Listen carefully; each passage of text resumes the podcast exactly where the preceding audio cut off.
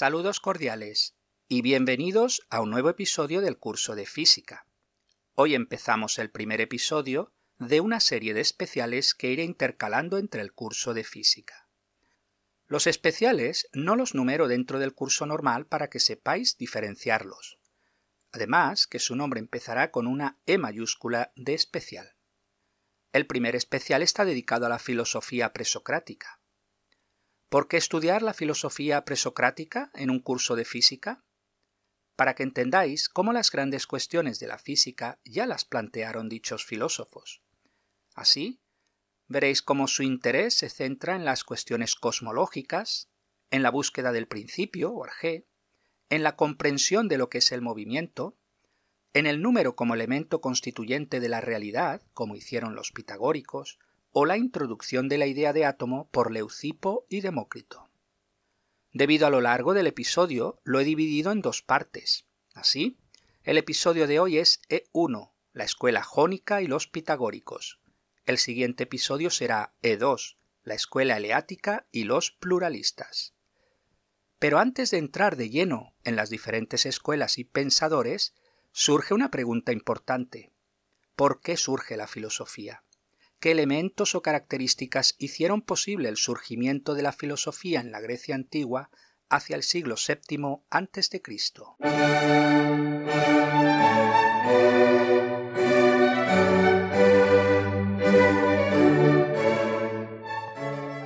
El lugar de nacimiento de la filosofía griega fue la costa del Asia Menor, y los primeros filósofos griegos fueron jonios, en la península de Anatolia, y que hoy día pertenece a Turquía. La tradición sitúa a Homero, el autor de la Ilíada y la Odisea, en Jonia, un autor único que vivió en el siglo VIII. La tradición moderna pone esto en duda y abre el debate de la cuestión homérica acerca de si fue un único autor o una serie de autores que narraron oralmente las epopeyas, en cuyo caso nos situaríamos antes en el tiempo, tal vez siglos 9 o 10 a.C. Para que la filosofía florezca, deben darse tres condiciones: el arte, la religión y la coyuntura sociopolítica. Por lo que respecta al arte, los poemas homéricos, la Ilíada y la Odisea, así como la Teogonía de Hesíodo y los poemas nómicos, ejercieron un notable influjo en la educación espiritual del pueblo griego, análogo a la Biblia judía, Debemos recordar que los griegos no tuvieron textos sagrados. En cuanto a la religión, se debe diferenciar la religión pública de los misterios órficos. La religión pública es la transmitida por Homero y Hesíodo, cuyo panteón de dioses no son sino hombres idealizados. En la tradición homérica, el hombre es un ser mortal y la muerte es el fin de la existencia. Los misterios órficos tienen su origen en el misterioso poeta Orfeo, personaje dudoso que se difumina en el mito. El orfismo proclama el dualismo del hombre, esto es, compuesto de cuerpo y alma. Mientras que el cuerpo se corrompe, el alma es inmortal. Dicha alma, al morir el hombre, se reencarna en otro cuerpo. Esto es la teoría de la metempsicosis. La vida órfica, con sus prácticas y creencias propias, puede liberar al hombre del ciclo de reencarnaciones. Al final existe un premio o castigo según la vida de cada cual. El orfismo es clave para entender una buena parte de la filosofía, incluyendo a Pitágoras, Heráclito, Empédocles y Platón.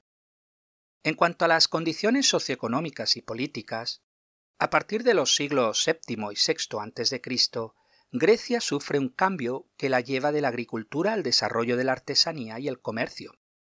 Las ciudades florecen como centros comerciales. Hay un aumento de la población. Surgen instituciones libres. El desarrollo de la polis como el lugar donde el hombre se hace ciudadano libre. Los fines del Estado son los fines del hombre. Si bien se descarta un origen oriental de la filosofía por las peculiaridades antes expuestas, no sucede lo mismo con el conocimiento científico, ya que los griegos beben de otras culturas.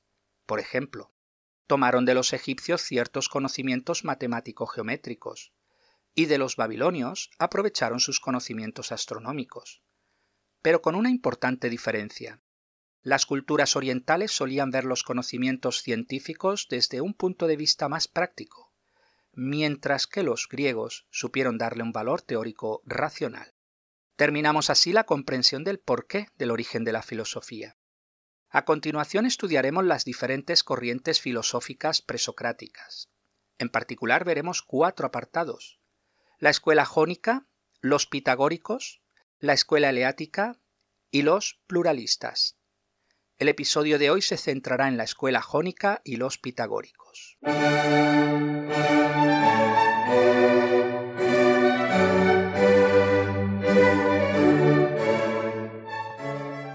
La filosofía presocrática está dominada por el problema cosmológico más que antropocéntrico. Buscan la unidad dentro de la pluralidad. Se preguntan por el arjé o principio de toda la realidad. Su filosofía cae en el naturalismo materialista. Debido a la antigüedad de estos autores, los datos que disponemos de ellos son bastante escuetos, rayando muchas veces la leyenda o lo anecdótico. Las fechas deben tomarse solo como un punto de referencia más que con exactitud. Los datos biográficos suelen ser escasos y tomados de referencias de otros autores que hablaron de ellos, en particular Diógenes Laercio, Simplicio, Sexto Empírico, Aristóteles o Platón. El fundador de la escuela de Mileto es Tales. Mileto es una ciudad en la costa oeste de Anatolia, en la actual Turquía. Vivió alrededor del 624 al 546 a.C. Como político impulsó a los griegos de Jonia a unirse en un estado federal con capital en Teos. Predijo el eclipse solar del 585 a.C estableció dos teoremas en geometría, uno referente a los triángulos semejantes y el otro referente a triángulos rectángulos inscritos en circunferencias. Tales descubrió que al frotar el ámbar, electrón en griego, producía electricidad estática. También descubrió las propiedades de la magnetita, mineral capaz de atraer otros minerales de hierro, si bien lo explicó mediante la atribución del alma a la magnetita. Para tales, el principio, o arjé, es el agua, el elemento constituyente de toda la realidad. La tierra se sostiene sobre el agua. Tales no dejó ningún escrito. Anaximandro fue discípulo de Tales. Vive alrededor del 610 al 545 a.C. Escribió De Rerum Natura, del cual nos ha llegado un fragmento escrito en prosa frente al poema que era el género preferido en la antigüedad. Usó por primera vez la palabra arjé, principio, para referirse a la sustancia única.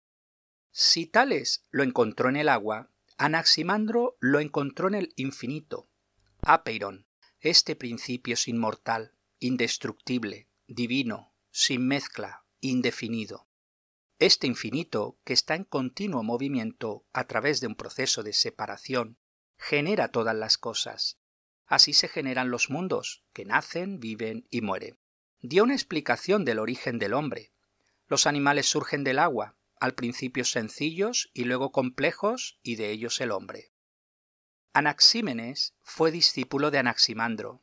Vivió alrededor del 590 al 525 a.C. Ve en el aire el principio o el cual es infinito y está en continuo movimiento. El aire es la fuerza que anima al mundo. Por rarefacción, el aire produce fuego, y por condensación llega a producir agua y luego tierra. Dio una explicación al arco iris como rayos de sol cayendo en una nube que no puede atravesar. La escuela de Mileto termina con Anaxímenes. Nos trasladamos ahora unos 80 kilómetros al norte de Mileto, a la ciudad de Éfeso. Allí nace nuestro siguiente personaje, Heráclito. Heráclito de Éfeso vivió aproximadamente entre el 540 al 480 a.C., siendo así contemporáneo de Anaxímenes. Como sus predecesores, escribió un libro con el título acostumbrado de Rerum Natura, con aire de oráculo, de ahí que recibiera el apodo de Heráclito el Oscuro. De carácter huraño, no participó de la vida política de Éfeso. Heráclito supo elevar a nivel teórico la idea del dinamismo universal descrito por la escuela de Mileto. Suya es la frase pantarrey, que significa todo fluye. Otros aforismos suyos son No podemos bañarnos dos veces en el mismo río, y no se puede tocar dos veces una sustancia mortal en el mismo estado, sino que a causa de la impetuosidad y la velocidad de la mutación, se dispersa y se recoge, bien y va. Otro aforismo es, bajamos y no bajamos al mismo río, nosotros mismos somos y no somos. El devenir se caracteriza por el continuo pasar de un contrario a otro. Lo frío se calienta y lo caliente se enfría. Lo húmedo se seca y lo seco se humedece. Hay una guerra entre contrarios, pero a la vez es paz y armonía. Llega a afirmar que todo es uno, y del uno procede todo. De ahí que vean el fuego el arjé o principio, puesto que es mutación continua y constante movimiento. Este fuego es logos e inteligencia. Del alma afirma que es fuego, y que jamás podrá hallar las fronteras del alma, por más que recorra sus sendas, tan profundo es su logos. Heráclito toma algunas ideas de los órficos, como inmortales mortales, mortales inmortales, viviendo la muerte de aquellos, muriendo la vida de aquellos. Y también, después de la muerte, aguardan a los hombres cosas que no esperan y que ni siquiera se imaginan.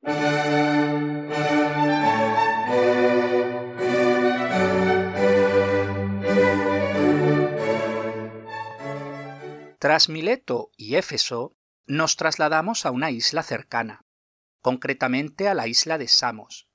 Allí nace nuestro siguiente personaje, Pitágoras, hacia el año 572 a.C. Probablemente conoció a Anaximandro. Tras viajar por Egipto y Babilonia, se establece en Crotona, ciudad del sur de Italia, donde funda su escuela, con una gran influencia política. Tal fue su influencia que hubo revueltas populares, quemaron sus propiedades y fue expulsado de la ciudad, estableciéndose en Metaponto, donde murió poco después. Poco se sabe de la vida de Pitágoras, puesto que las innumerables biografías posteriores no son históricamente válidas. El mismo Aristóteles se refiere a ellos como los pitagóricos, ante las dificultades de diferenciar las enseñanzas del maestro de la de los discípulos. La escuela pitagórica era una especie de orden religiosa con numerosas reglas de convivencia y conducta. Su doctrina era secreta y estaba prohibida su difusión. Filolao, contemporáneo de Sócrates, fue el primer pitagórico que publicó obras por escrito. Eso hace que por espacio de unos cien años aproximadamente, desde fines del siglo VI a fines del siglo V, se enriqueció la doctrina pitagórica de forma que no podemos diferenciar la doctrina originaria de las aportaciones posteriores. No obstante, el pensamiento era bastante homogéneo, lo que permite considerar la escuela pitagórica como un bloque conjunto.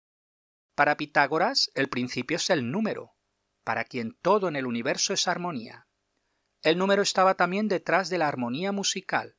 Igualmente vieron reglas numéricas en los fenómenos astronómicos como el año, las estaciones, los meses, los días, etc. También descubrieron reglas numéricas en la gestación de los animales y en los ciclos de desarrollo biológico. Tal fue su éxito que empezaron a desarrollar una numerología, aplicando los números a conceptos como la justicia, la ciencia, la inteligencia o la opinión mudable, entre muchos otros. El pensamiento moderno lleva el número a la categoría de abstracción mental y ente de razón. Pero para los pensadores que comentamos, el número es una cosa real, la fisis de todas las cosas. Los números proceden de dos elementos, uno indeterminado o ilimitado y otro determinante o limitador. Los números pares son indeterminados, femeninos y rectangulares, mientras que los números impares son determinados, masculinos y cuadrados. El 1 no es par ni impar, puesto que de él proceden todos los números. El cero no era conocido en Grecia. El 10 era un número perfecto, formado por los cuatro primeros números, puesto que 1 más 2 más 3 más 4 igual a 10. Se dibujaba como un triángulo equilátero, el tetractis. Construyeron una tabla con los 10 contrarios supremos.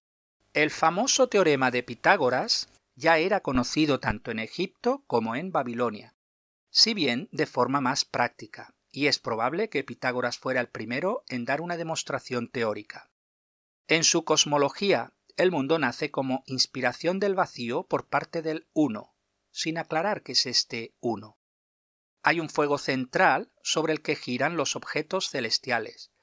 Puesto que sólo conocían nueve cuerpos, agregaron uno más, la antitierra, para llegar al número diez, que es perfecto. El número es orden, que en griego se dice cosmos, de ahí que el universo se le diga cosmos, un cielo, por cierto, que produce una sinfonía musical inaudible. Pitágoras se embebe del orfismo, de donde toma la idea de metempsicosis, es decir, la idea de la migración de las almas, para expiar sus culpas en un proceso de purificación. Pero si en el orfismo la purificación es a través de ritos mágico-mistéricos, en los pitagóricos la purificación es a través de la ciencia y de la práctica moral. La meta de dichas prácticas es la comunión con la divinidad. A esto lo denominan vida contemplativa.